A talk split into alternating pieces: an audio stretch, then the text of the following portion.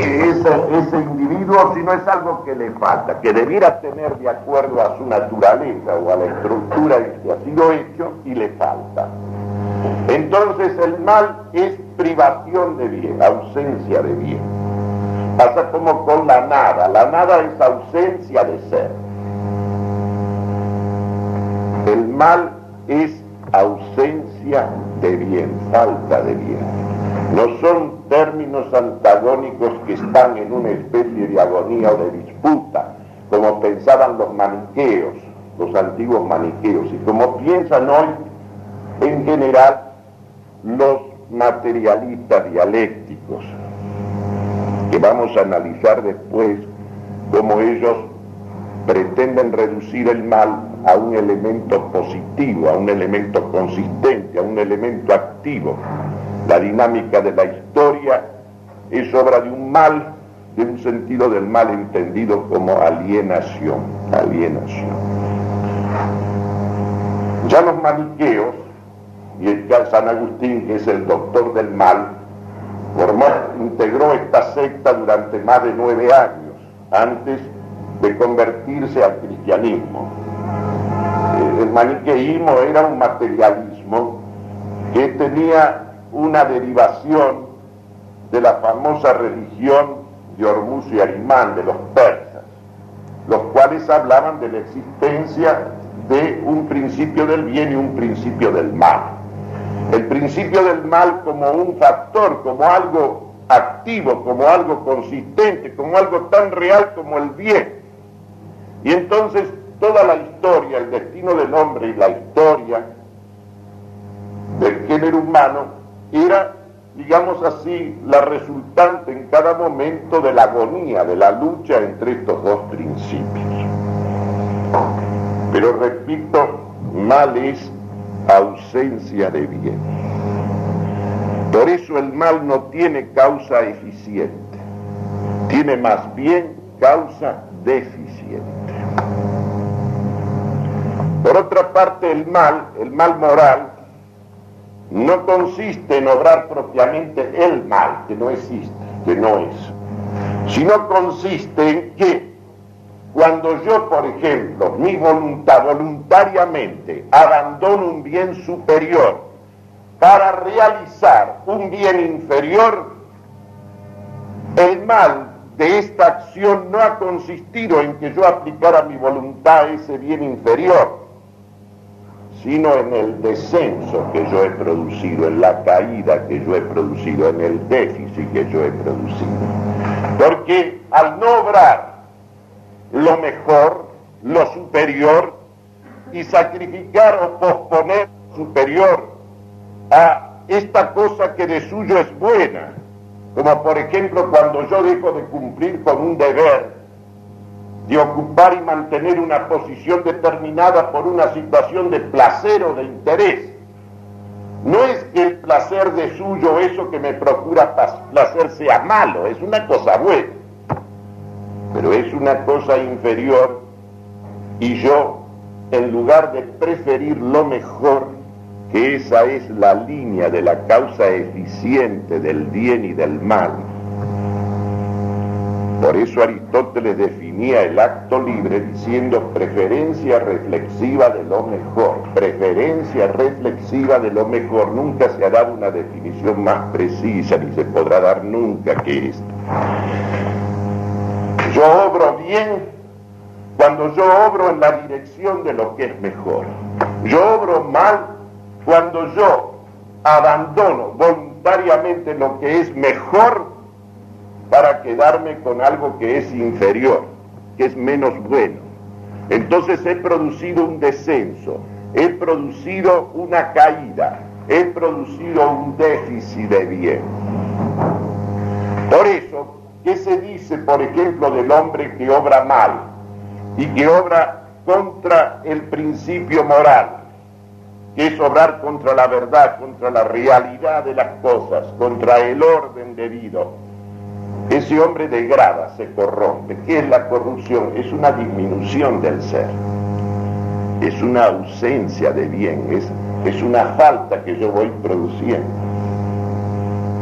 Eso se ve bien en la famosa novela de Oscar Wilde, el retrato de Dorian Gray, llevado al cine inclusive bastante bien, uno ve precisamente cómo se va operando en ese rostro de un efebo apolíneo, de una belleza singular, se va operando una degradación progresiva, una corrupción a medida que se va corrompiendo su alma y su conducta. Esa degradación, esa degradación, eso es el mal. Uno ve que es una caída, una disminución de bien. El hombre está hecho para ser acabadamente hombre, para ser plenamente hombre, para ser más y mejor hombre, para ser del modo más cumplido lo que tiene que ser, sé el que eres, dice Aristóteles, sé el que eres, sé hombre. Santa Catalina decía, sedme viril, sedme viriles, es decir, sed hombres. Fíjense que nosotros vivimos una época en la cual todo el mundo prefiere estar mejor que ser mejor. Lo mismo los individuos que los pueblos. Fue el gran dilema que se planteó Oliveira Salazar cuando asumió en 1928, primero en el 26, después en el 28 el gobierno de Portugal, Portugal país tan pobre de recursos. El dilema que se planteó es, ¿qué debo escoger yo? ¿Que Portugal sea mejor o estar mejor? Para que estuviera mejor era cuestión de endeudar al país hasta los ojos, llenarlo de empréstitos, poner en marcha un proceso de industrialización en gran escala y tal vez hubieran estado mejor los portugueses y no hubieran sido nada.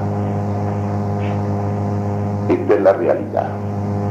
El gran problema que se plantea lo mismo en el orden personal y en el orden nacional es si la voluntad de ser es ser mejores o estar mejor. Que también se puede decir de otro modo, ser más o tener más. Cuando yo tengo más, quiero tener más, para ser más es una cosa. Pero cuando yo tengo más para seguir teniendo más, entonces estoy subvirtiendo el orden de las cosas. Como ustedes ven, obrar el mal en el fondo es una subversión es obrar en la dirección de lo inferior, en lugar de obrar en la dirección de lo superior. El principio moral, la ley natural, reflejo de la ley eterna en la razón humana, ¿qué dice? Obra el bien y evita el mal. ¿Qué es obrar el bien? Es obrar en conformidad con la verdad. Es obrar en conformidad, por lo tanto, con lo que es. Por eso en la ejecución del bien esplende la virtud de la prudencia. ¿Qué es un varón prudente, una mujer prudente? Un varón prudente, una mujer prudente obran lúcida, reflexiva y libremente en conformidad con lo que es, con el orden esencial que existe en las cosas. El orden es lo mejor que las cosas tienen. Cuando nosotros quebrantamos el orden, hablo del orden debido, entonces nosotros introducimos el desorden. Eso es el mal. Y ustedes ven que se acusa siempre como una disminución, como una falta, como una ausencia, como una privación de bien. Este es un punto capital. No son términos contrarios bien y mal, sino términos privativos. Es decir, el mal es privación de bienes, ausencia, no es nada que sea. Ahora, ¿por qué en el hombre hay la posibilidad del mal y por qué él es el autor del mal?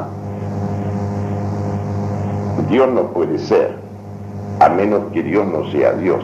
Si existe Dios y Él es el primer principio y el último fin de todas las cosas, no puede obrar nada que no sea conforme con lo que es y lo que tiene que ser. Si Él, por ejemplo, en su obra hubiera defecto, si en su obra hubiera deficiencia, entonces sería limitado él y no sería Dios. Sería limitado él y no sería Dios. El agente del mal es el hombre. ¿Por qué puede ser el hombre? La criatura inteligente y libre, porque el hombre está hecho de la nada. Está hecho de la nada y por lo tanto tiene la posibilidad de obrar en esa dirección. Como tiene la posibilidad de obrar en la dirección divina, que es en la dirección de lo mejor. ¿Qué quiere decir creado de la nada? La nada también es un concepto privativo, la nada no es nada. La nada es ausencia de ser. Cuando nosotros decimos Dios ha creado de la nada, nos ha creado de la nada, queremos decir que en nosotros, en nuestro ser y en nuestro haber, no hay nada que nosotros que venga de nosotros. Nosotros no hemos aportado nada. Todo lo que somos y tenemos lo hemos recibido. Por eso lo debemos todo a quien nos lo ha dado. Nosotros no hemos aportado nada. Por eso, pero en la criatura inteligente y libre, así como ella está, digamos, moralmente obligada o ha de ir en la dirección de aquel que es su principio y su fin, también tiene la posibilidad de ir en dirección contraria. Es como caer, diríamos, nosotros lo tenemos que decir de algún modo. Hablamos de la nada como si fuera algo que es, caer en la dirección de la nada, que es caer en la dirección de lo inferior. Caer en es una caída, es un descenso. Obrar mal siempre es un descenso. Siempre es un déficit en el orden del ser o lo podemos llamar imperfección, o lo podemos llamar corrupción, de cualquier modo. No olvidemos que el acto moral, el obrar moral, es un obrar inmanente al sujeto, no es como el producir, no es como el hacer, no es como el fabricar, que es una praxis que termina en el producto hecho, en la cosa fabricada. y la perfección, ¿dónde despliegue? En la cosa hecha, en el artefacto, en el producto de ese hacer como pasa en las artes útiles o en las técnicas científicas o en la industria.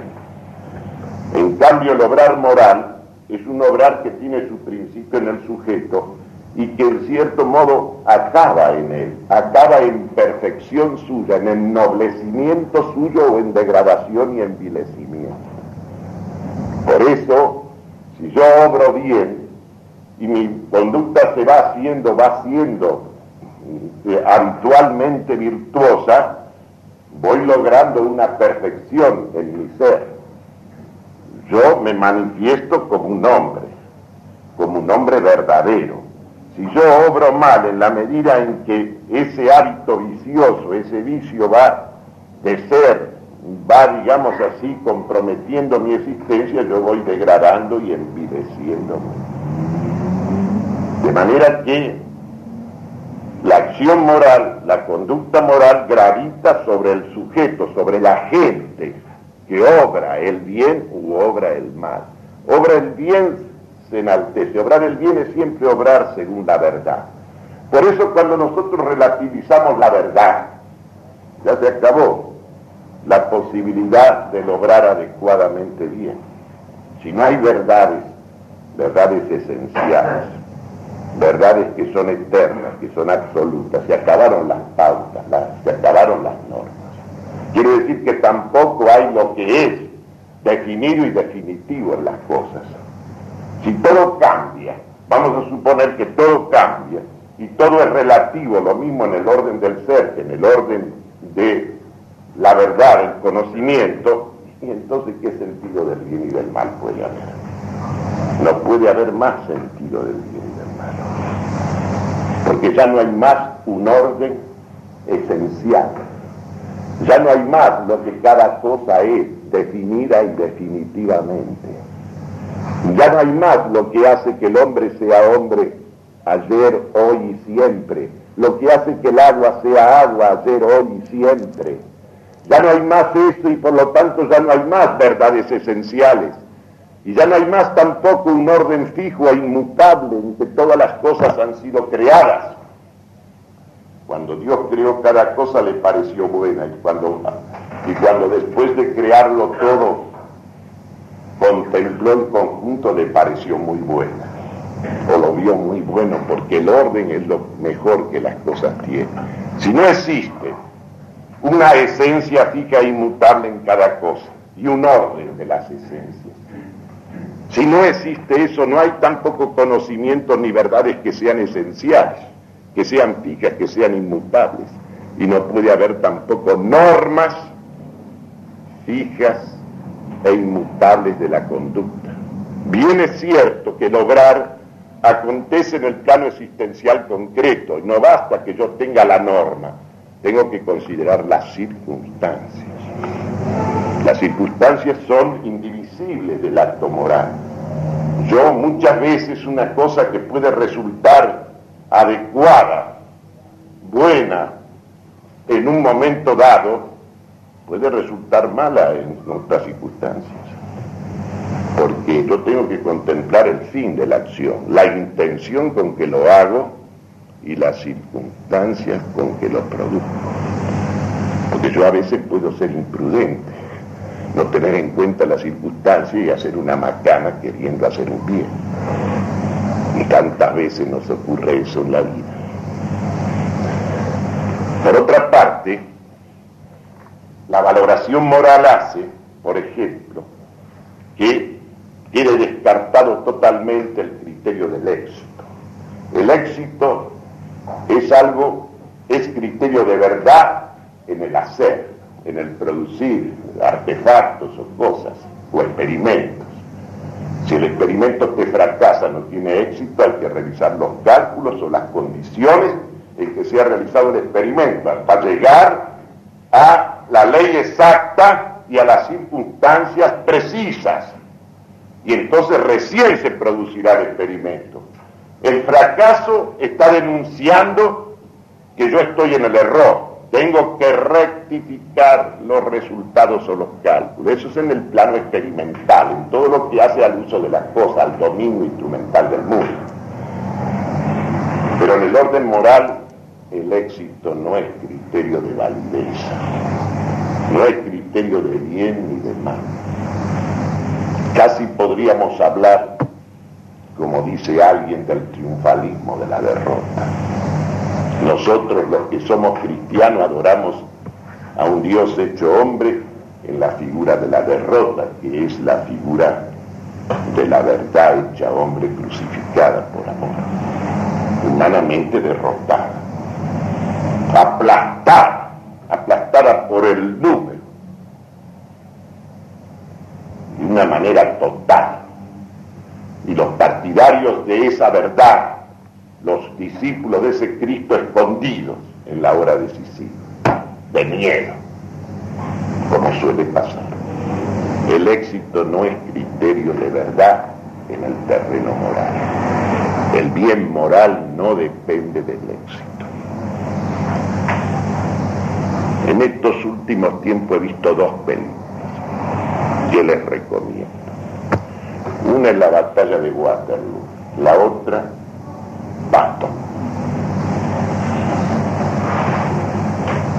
Hay dos escenas que son como la síntesis del sentido y del estilo guerrero y heroico de ambas películas. En Waterloo, el final de la batalla, cuando lo han sacado a la fuerza Napoleón, que quiere quedar ahí a morir, y cuando no queda sino esa guardia de veteranos de él que lo ha acompañado en tantas batallas, y entonces Wellington les ofrece la vida a cambio de la rendición. Y lo que se escucha es una expresión grosera pero terrible de desprecio a ese ofrecimiento. Se abre la caballería y son fulminados y arrasados por la artillería hasta no quedar un solo hombre vivo. Entonces Wellington se pasea ahí en medio de ese campo santo ahora. Y hay dos sentimientos que en su alma están presentes y vivos. Por un lado, la más profunda admiración y por otro lado una infinita tristeza. Y lo dice, Si es triste ganar una batalla, a veces también es triste. Si es triste perder una batalla, a veces es triste ganarla. Porque hay una lesión en eso, en esos hombres que han ido a la muerte voluntariamente, lo antes que rendirse.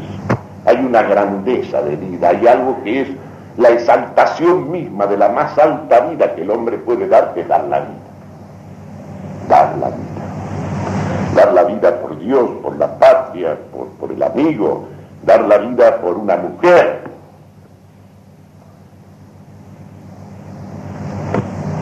Y en Patton hay otra escena.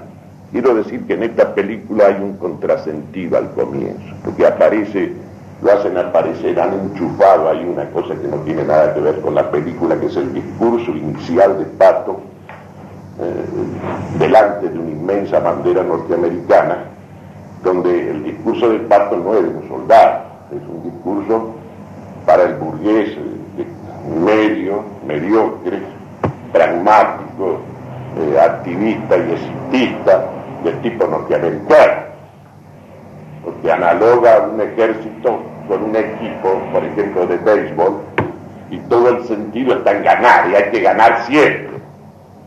Eso no tiene sentido, eso es para el orden material, para el orden instrumental, pero no para el orden moral.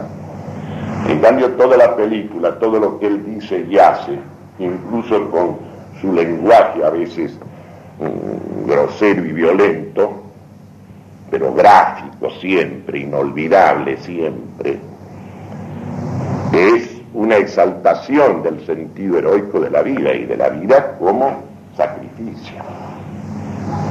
Por eso él, en cierto momento, cuando se ha dado una batalla en la noche y está el campo sembrado de cadáveres, pues, han perdido ellos en realidad, también los alemanes, y el campo está sembrado de tanques destruidos y de cuerpos arrasados, destrozados, resulta que se dirige a un capitán herido, mal herido, que está sentado contra un tanque de esos destruidos. Y entonces le pregunta cómo ha sido la cosa. Y el capitán le dice que ha sido tan tremenda la batalla que han llegado al cuerpo a cuerpo.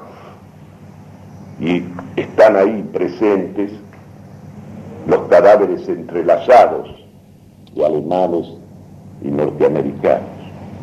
Es decir, que se han dado la muerte la lucha directa y personal, porque en general detrás de los tanques va la infantería y eso ha determinado precisamente por las condiciones de la lucha que se llegara hasta ese extremo. Entonces, Patton que siente el profundo respeto que le inspira a ese soldado que ha cumplido con su deber, que ha sido respetado, hasta ese momento por Dios en su vida lo besa, se levanta, recorre con su ayudante un poco más ese campo, que es un campo santo, y dice una cosa que si yo la tomo ligeramente se puede interpretar mal, porque dice esto me encanta.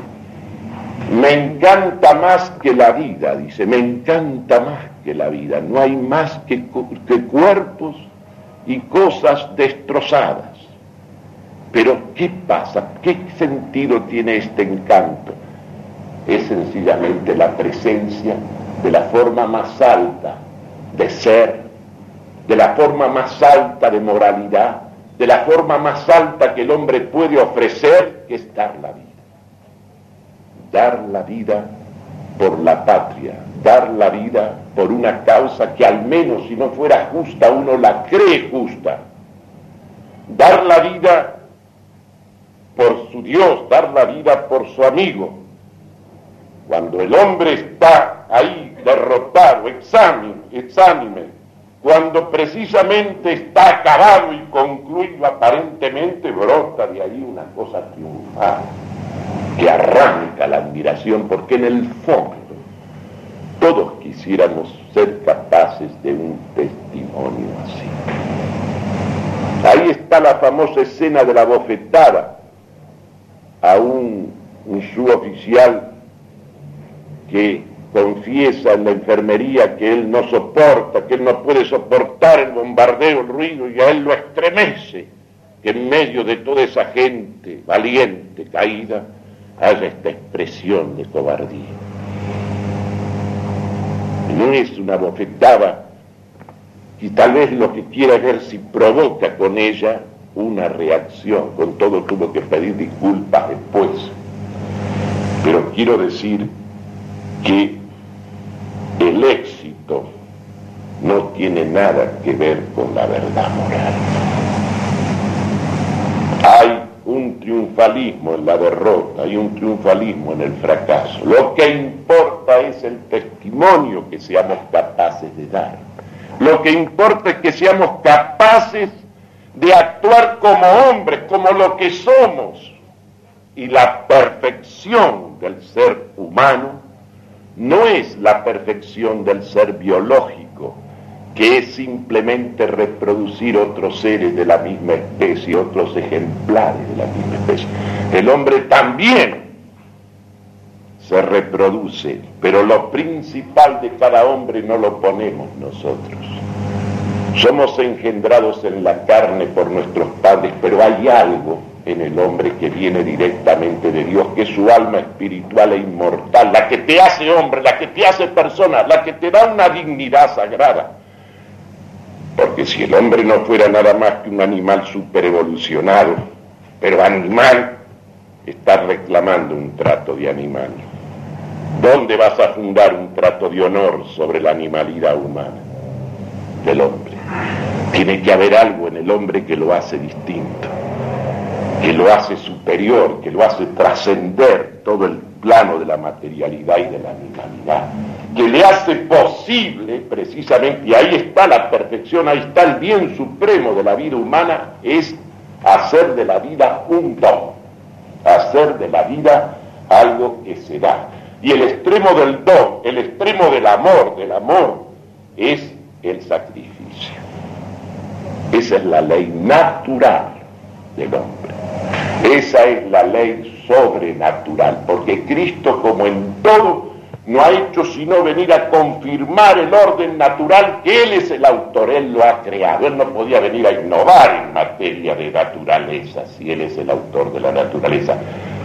Él vino a restablecer la naturaleza, esa naturaleza herida por el pecado, porque claro, se explica perfectamente hay algo que es profundamente razonable, porque el verdadero sentido del mal no es un mal relativo a hechos relativos también, no, el origen del mal, el que ha producido aquel mal que es principio de todos los males, es un problema del hombre con Dios, no del hombre con el hombre.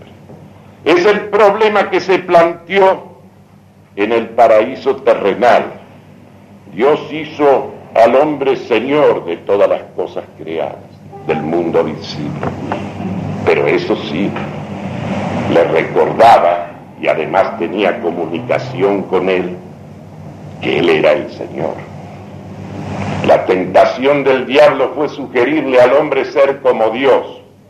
Claro está, si él lograba eliminar ese superior y ponerse él en su lugar, quedaba como Señor absoluto de todas las cosas. ¿En qué consistió el pecado original? La gente estúpidamente habla de la manzana y del árbol de bien, eso son alegorías de la literatura oriental. Pero el sentido profundo, ¿cuál es? El sentido profundo es que el hombre en lugar de preferir al mejor que es Dios se prefirió a sí mismo. Y ahí está el descenso, ahí está la caída. No es que aplicar la voluntad a sí mismo sea un mal, porque uno mismo es un bien, todo lo que ha sido creado ha sido creado bueno.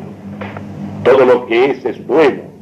Pero resulta que en esa preferencia reflexiva, consciente, negativa, se ha producido un descenso, una caída. Hemos dejado de lado Le hemos vuelto la, la espalda al mejor, al superior y nos hemos quedado con lo inferior. Nos hemos quedado con nosotros mismos. Y hay un hecho que es evidente. Nosotros hemos recibido una naturaleza viciada y una parte viciada porque somos solidarios, porque nada en el hombre es aislado, el hombre no es un perro ni un caballo. Lo que obran bien los que nos han antecedido es bien y nobleza que nos obliga a nosotros. Lo que es mal en ellos es un mal como si lo hubiéramos cometido nosotros, porque hay una solidaridad, una solidaridad, una continuidad de la solidaridad y de la responsabilidad moral. En consecuencia, el verdadero principio del mal en el mundo, de todos los males, también de los sociales, no es un problema del hombre con el hombre o del hombre con las cosas, es un problema del hombre con Dios. Vamos a suponer que no lo entendemos así, vamos a ver cómo se lo entiende generalmente en el día de hoy, hasta en los medios católicos. Hegel, que fue un gran filósofo, pero evidentemente la suya es una filosofía idealista, panteísta, donde lo absoluto es la idea, es la razón, es el espíritu inmanente a la realidad. Este espíritu se mueve en un trámite, en una dinámica de tres momentos. Vamos a suponer que el espíritu que está en sí es la tesis. El espíritu que sale fuera de sí, que se aliena, que se exterioriza, que se hace naturaleza, exterioridad, es el espíritu alienado, la antítesis, la naturaleza, el elemento negativo, diríamos el mal. Es simplemente el espíritu que se ha extrañado a sí mismo.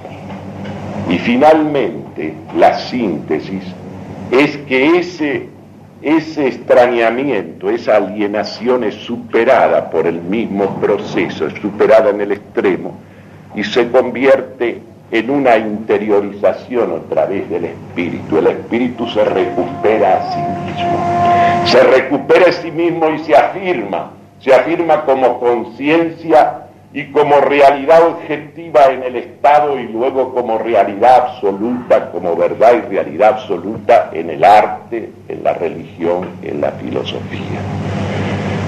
Toda la realidad es el proceso de la idea, de la idea a través de este elemento dinámico que es la alienación, que es la antítesis. Ahora aquí ya el mal no es más la ausencia de ser. Al contrario, es un elemento consistente, dinámico, es un principio que obra, es un principio que, ser, que es el que mueve, es el motor de todo ese proceso dialéctico. Marx, discípulo de Hegel, no hace nada más que transponer al plano de la materia lo que desarrolla en el terreno de la idea Hegel. Y entonces fíjense cómo se ha sustituido el problema del mal, tal como nosotros lo recogemos de nuestra fe cristiana, ¿en qué se ha convertido? Hay una humanidad primitiva también para Marx, hay una humanidad primitiva que era una humanidad dichosa, que vivía en un estado de comunidad comunitario, como se dice ahora, absoluto, comunidad de bienes, comunidad de todas las cosas debía ser también de mujeres. Comunidad integral. De tal manera que allí no había lugar para ninguna fisura, para ninguna fractura, para ninguna oposición, división de clases ni enfrentamientos. No había nada de eso. Había un estado como paradisíaco. ¿Cómo se quebró este estado? Se quebró del siguiente modo. El día que un hombre como dice Rousseau en el discurso de la desigualdad, le puso cerco a un terreno y dijo esto es mío y obligó a los demás a reconocer que eso era suyo. Ahí comenzó la institución de la propiedad privada, la fuente de todas las desigualdades y de todas las explotaciones del hombre por el hombre. Surgieron las clases de los que tienen y de los que no tienen, y el Estado como un instrumento coactivo para doblegar a los que no tienen y hacerles aguantar su situación y proteger a los que tienen. Y toda la historia de la humanidad hasta ahora es la historia de la lucha de clase, de la opresión de los unos por los otros. Al cabo de la historia, allí al final de la historia, ¿qué se va a producir? Claro, toda la historia es la historia de las sucesivas alienaciones del hombre. El hombre ha perdido aquel estado primitivo de comunidad, de comunión. Aquel estado primitivo de comunidad de todas las cosas y se ha ido extrañando, se ha ido alienando. Propiedad privada, principio de distinción, de separación, clases, clases distintas y contrapuestas, principio de separación y de división, estados con su instrumento, las Fuerzas Armadas y Policiales para asegurar la opresión de los que están en la situación de minusvalía o sea, otra forma de alienación. Y la mayor de todas de las alienaciones dentro de esta concesión es la religión. Porque la religión es el opio del pueblo. ¿Por qué es el opio del pueblo? Porque la, porque la religión es para toda esa humanidad sufriente, para toda esa humanidad explotada, a quien se le brinda la ilusión de un paraíso en el más allá, de un premio a lo que han padecido en la tierra en un supuesto más allá que no llegará nunca. ¿Y cuál será la solución? La solución dialéctica, inexorable, inevitable, que pareciera que se estuviera cumpliendo en el tiempo. Es precisamente que esa alienación del hombre de sí mismo, ese extrañamiento, esa humanidad que ha salido de sí, que está fuera de sí, se va a recuperar, se va a recuperar íntegramente en un nuevo comunismo, análogo pero superior al primitivo. En este comunismo donde estarán suprimidas todas las diferencias, con la supresión, con la abolición de la propiedad privada y la colectivización de los medios de producción, sobre todo, y con la supresión de las clases y con la abolición del Estado finalmente, porque el Estado se va a extinguir porque no va a haber nadie que explotar ni que dominar, entonces tendremos un Estado paradisíaco en la tierra pero consciente, pero reflexivamente, críticamente logrado. El mal es la alienación. Tenemos un nuevo maniqueísmo claro como la luz del día, porque el elemento verdaderamente consistente y activo de la historia es justamente la negación, es justamente el mal, es justamente la alienación. Esa alienación es la dinámica total, tanto en la vida del hombre como en la vida de la historia. El mal no es una ausencia de bien. El mal no es cosa privativa. Y además no es un problema resultante del hombre respecto de Dios, sino un problema que resultó de una situación histórico-social entre los hombres, que se resolverá también de un modo histórico-social entre los hombres, por esta dinámica dialéctica, por este proceso de la historia comunidad primitiva, de comunión total, de igualdad total, pero ingenua, espontánea, inmediata, alienación del hombre. Surge la historia como lucha de todas las divisiones y de todos los antagonismos, originados en el principio de la propiedad privada. Esa es la antítesis. Síntesis final. ¿Cuál es la síntesis? El comunismo críticamente asumido, científicamente realizado, metódicamente cumplido, etcétera, etcétera. Entonces nosotros vemos que acá, aquí, primero, esta historia, así contada sumariamente, esta historia resume todo el sentido del mal en el hombre. Porque el hombre del pecado, el hombre que se apartó de Dios, quedó encerrado en sí mismo y en un mundo que es imagen suya. En un mundo que Él lo ha hecho su tierra y su taller y que lo va ampliando Un mundo en que es inútil, tiene razón Gagarin, el astronauta soviético, cuando en un vehículo espacial cursó los espacios y dijo, yo no lo he visto a Dios, no lo vas a encontrar nunca a Dios. Y no vas a encontrar tampoco el alma espiritual inmortal porque has vaciado al hombre de esas dos cosas. Le has arrancado su entraña humana, su esencia humana, ya no es más un hombre. Ya no es más un hombre ni hay en él una persona ni un destino eterno. Ahora es simplemente un animal super evolucionado, todo lo super que se quiera, que arranca de un estado, de un estado así como paradisíaco, un estado de dicha inicial, un comunismo primitivo, donde todas las diferencias están suprimidas, la diferencia engendra odio. Y luego viene el extrañamiento, la alienación de ese hombre. Y en ese, ese hombre alienado, alienado es el protagonista de esta historia de la explotación del hombre por el hombre hasta el día de hoy, en que ya parece que se va cumpliendo este proceso de eliminación del verdadero principio obstáculo que es justamente la propiedad privada. Y vamos hacia un mundo, hacia un comunismo integral, pero consciente, reflexivo, metódico, sistemático. Esta es la idea. Y tiene razón alguien que dijo con gran finura lo que les he recordado en otras veces, otras veces. El comunismo es la organización más férrea y rígida del vacío interior del hombre, que el vacío interior del hombre. Eso explica, por ejemplo, un hecho concreto del día de hoy. Nadie va a negar el poderío, la grandeza científica, la capacidad técnica de la Unión Soviética. Yo a veces le digo a la gente que me hablan del paraíso comunitario, digo, pero qué cosa rara, después de 50 años de estar realizando el comunismo, si realmente eso fuera el bienestar, aunque sea el bienestar del hombre, ¿por qué no abren las puertas? ¿Por qué no dejan entrar y salir a la gente para que vayan a admirar ese paraíso y lo imiten en su casa? Este es el problema. ¿Por qué le cuesta la vida? Tiene que hacer una odisea uno para escapar de ahí. Señor, si yo tengo un paraíso que ofrecerle al mundo, qué mejor que ponerlo, digamos así, en una especie de estantería para que todo el mundo vea el paraíso. Son 50 años, no son 50 días, son 50 años.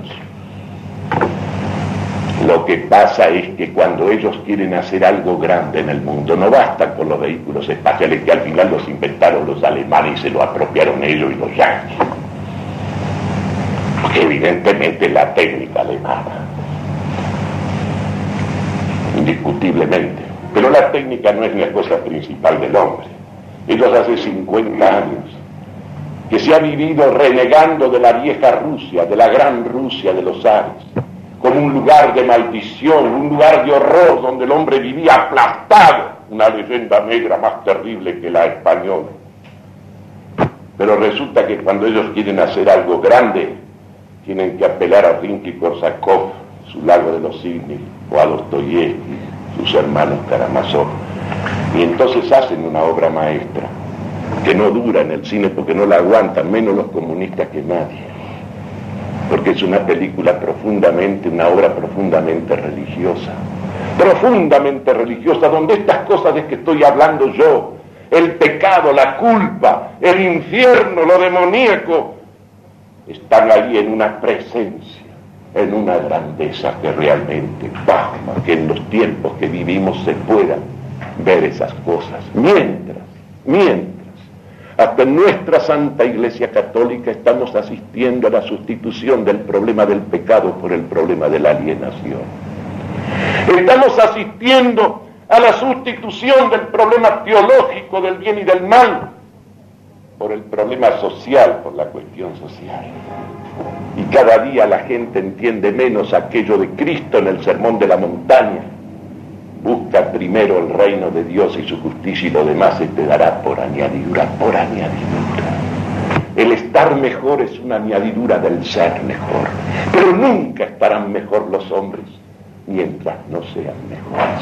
Y el ser mejor, la restauración del hombre ya no la puede realizar el hombre por sí mismo. Sabemos que no puede. Sabemos que hay una distancia infinita entre el hombre y Dios. Sabemos que el hombre abandonado a sí mismo se proyecta en la dirección del mal, casi diríamos en la dirección de la nada.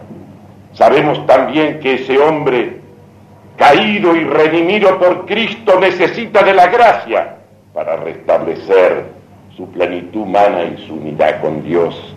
Sabemos todo eso y sabemos por lo tanto que la solución del problema no es puramente moral, secular, natural, que hay una solución de orden sobrenatural. En la medida en que vamos retirando a Cristo del medio, en la medida en que vamos sacando el alma del medio, el alma que es imagen y semejanza de ese verbo que la ha creado, en la medida en que hoy hablaba con una niña que estudia psicología y resulta que ahora la materia principal del ingreso es la matemática. La matemática para estudiar psicología, porque dice que tiene que estudiar estadística. Señor, eso es una cosa subsidiaria, un método auxiliar. Ninguno de los grandes conocedores del alma del mundo necesitó de las matemáticas. Ni un Agustín, ni un Platón, ni un Dostoyevsky, ni un Shakespeare. No sé si sabrían algo más que las cuatro operaciones fundamentales. Y sin embargo, la riqueza que te dan de vida interior la riqueza de grandeza y de miseria del hombre es de una presencia y de una fuerza extraordinaria. Y ahora te han inventado una psicología que se hace calculando, que se hace con estadísticas, que se hace con cuestionarios. Le sacuden a 30 chicos el mismo cuestionario para medirle la inteligencia. Toda inteligencia está individualizada. Yo puedo ser inteligente para las cosas del, cálculo y no serlo para las cosas del hombre, de la historia, de las esencias. ¿Cómo voy a medir con el mismo recelo a personalidades distintas? Hay cosas que no se explican. Claro que hay que hacer las cosas de manera que poder darle a muchos lo más rápido, con lectura veloz y con cantidad de cosas. Yo admito que sí, para todas las cosas instrumentales, bienvenida la lectura veloz y todo lo que se hace con cálculo y con estadística, pero para profundizar en el conocimiento del alma y en el destino del hombre. Lectura veloz, si a veces una frase te demora días para entender el profundo sentido que está dicho así.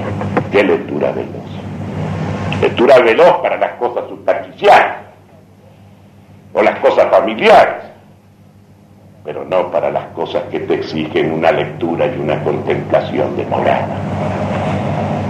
El ocio contemplativo, ese ocio, ese ocio que es la riqueza activa más grande del hombre, que es la analogía del hombre con Dios, la contemplación de la verdad, la profundización de la verdad, el sentido de la verdad y de la belleza y del bien.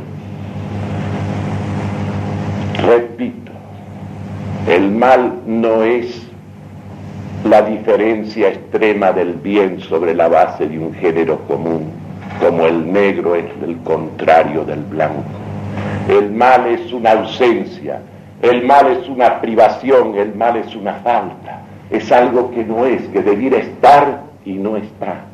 Es una decadencia, es una caída, es como un desmoronamiento del ser. Por eso usamos todas esas expresiones, corrupción, envidecimiento. ¿Qué significa la nobleza? La nobleza auténtica y verdadera es una elevación del hombre. Es el hombre que se hace más hombre. Es el hombre que es todo un hombre. Esa es nobleza. Por eso decía el viejo derecho español en el libro de los corregidores, citando a Alfonso el sabio, verdaderamente noble no es el que nace en nobleza, sino el que muere en ella, el que muere en ella. Y la nobleza que es sino la elevación del hombre, la elevación del hombre a la plenitud de su ser, sé el que eres, sea acabadamente lo que tienes que ser, hombre. Y el problema, el problema real, concreto, candente del día de hoy, no es el problema de estar mejor, sino de ser mejores, porque sólo así podremos estar mejor. Y sólo así ahora no es, por supuesto, que frente a Cristo también, también se detenía ante el hambre de la gente y le multiplicaba los panes, pero inmediatamente lo entendían mal, ya no entendían más el pan de la vida eterna. En cuanto a los hombres, los que lo seguían, los que iban pendientes de su palabra, que es la restauración del hombre en Dios, los que iban pendientes de su palabra, resulta que al cabo de unos días tenían hambre, se compadece, le multiplica los panes, les da de comer y ya no creen más en las palabras de vida eterna, creen en el hacedor de milagros creen en el hacedor de Un día le traen un paralítico, se lo descuelgan del techo, estaba lleno de gente. Y Cristo, en vez de curar al paralítico, le dice, te perdono los pecados. Se puso frenética la gente de furia, pero ¿cómo que hemos traído a este para que lo haga caminar? Entonces él que entendía lo que pasaba en el alma del hombre les dijo, ¿qué más difícil ¿Qué es más difícil, perdonar los pecados o curar un paralítico? Curar los pecados es más difícil porque solo lo puede hacer Dios. En cambio, los paralíticos los cura también la ciencia del hombre. Eso es evidente. ¿Por qué Él ha restringido los milagros? Él no vino para hacer milagros, Él vino para traer palabras de vida eterna vino para traer, porque Él es el reino de Dios, Él vino a traer a la tierra el reino de Dios para que el hombre ya en la tierra comience a vivir en ese reino y de ese reino. Y claro está, hizo milagros y la gente se quedaba con el portentoso, prodigioso hacedor de milagros. Estaba dispuesta a creer en el que da el pan de la tierra, en el que da la salud de la tierra y no el que te trae las palabras de vida eterna. Y finalmente, ¿por qué murió aplastado? La misma gente que lo recibió con palma, a los cinco días pedía su crucifixión y todavía le gritaron, si eres Dios, bajate de la cruz y vamos a creer en ti. El éxito, el demonio del éxito. El problema fundamental del bien y del mal es el problema de ser o de estar mejor. El problema del hombre, el problema real, concreto, el más importante de todos, no es estar mejor, es ser mejor. Y estar mejor como añadidura de ser mejor. Pero si no consigues que el hombre sea mejor, si los siete pecados capitales siguen en vigencia, comenzando por la avaricia, que es el peor de todos, si el espíritu de usura domina el mundo y las almas, a veces no solo en los ricos, sino también en los pobres. ¿Qué solución vas a encontrar a los males del mundo? Los males del mundo se remedian remediando primero el alejamiento del hombre respecto de Dios. Y no hay más que un solo puente, no hay más que una sola unidad, no hay más que una vida verdadera que bajó aquí abajo, como dice San Agustín, tomó nuestra muerte y la mató con la abundancia de su vida, que es Cristo.